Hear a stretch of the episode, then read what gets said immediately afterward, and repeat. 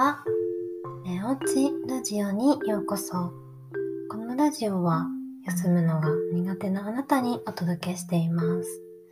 ここでは私マユティが知るともっと心が楽になるをモットーに日々のことや睡眠のことについてお話しします。このラジオはあなたが寝る前にお届けします。皆さんいかがお過ごしですか？お元気ですか？はい。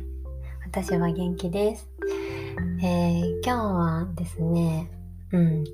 あの、この間ね、あったことをちょっとお話ししたいなと思うんですけれども、うん。あの、この間ですね、あの、友人に会ったんですけども、すんごい久しぶりに会って、で、あの、会った時に、あの、一緒だった子がね、お誕生日近かったんで、お誕生日をお祝いしたんですね。で、そのプレゼントと、その一緒に決めてたプレゼントを買ってきてくれてたのと、あと、それとは別に、あの、お花をね、準備してくれてて、で、なんと、なんと、あの、私にもお花をくれたんですね。で、あ、もうすごい嬉しい と思って、すごい、そのお花をね、もらったことも嬉しかったし、なんかこう私のことを思ってこの花選んだんだよって話をしてくれてもうそれもすっごい嬉しいたまらないって思ってはいあの喜びをかみしめていました。うん、で私はあのあこんなに嬉しいからそれをまたね別の友達にもあのやりたいなと思ってはいあのこうちょっとタイミングを考えています。うん、なんかねこうこういうことがあって嬉しかったからそれをね同じようにやりたいっていうのがあるなっていうふうに私は思っています。うん、でこのね最近思ったのはこの感覚っていうのはすごく人それぞれだなっていうふうに思っていて、うん、あの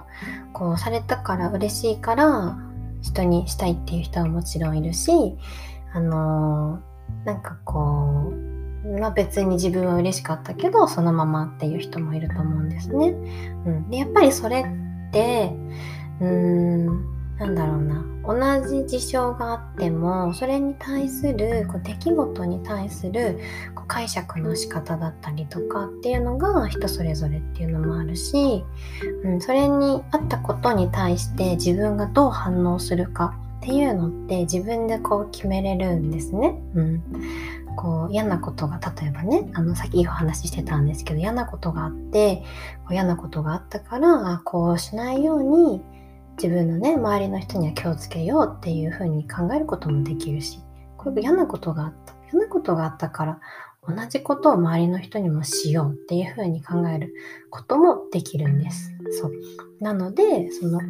同じこと出来事があっても選ぶのは自分なんですね。うん、自分で選べるっていうところになります。そう。なので、うん、選べるだなっていうのをね、改めて思いました。で、無意識のね、うちにすごく自分の中でね、いっぱい選んでる部分ってあるんだなっていうふうにも思うので、うん、なんか、こう自分の中でね、もし皆さんの中で聞いてくださっている方の中で、なんかこう私がね、こう毎日、あの、喋り、自由にのびのびと喋らせていただいている中、なんかこう聞いてくださって、なんか、うん、なんかそう、そうだけど、まあちょっと自分とは関係ないなとか、うんって思うっていうのはもちろんありですし、そうじゃなくって、あ、なんか気になるなとか、ちょっとやってみようかなっていうふうに思うのも一つ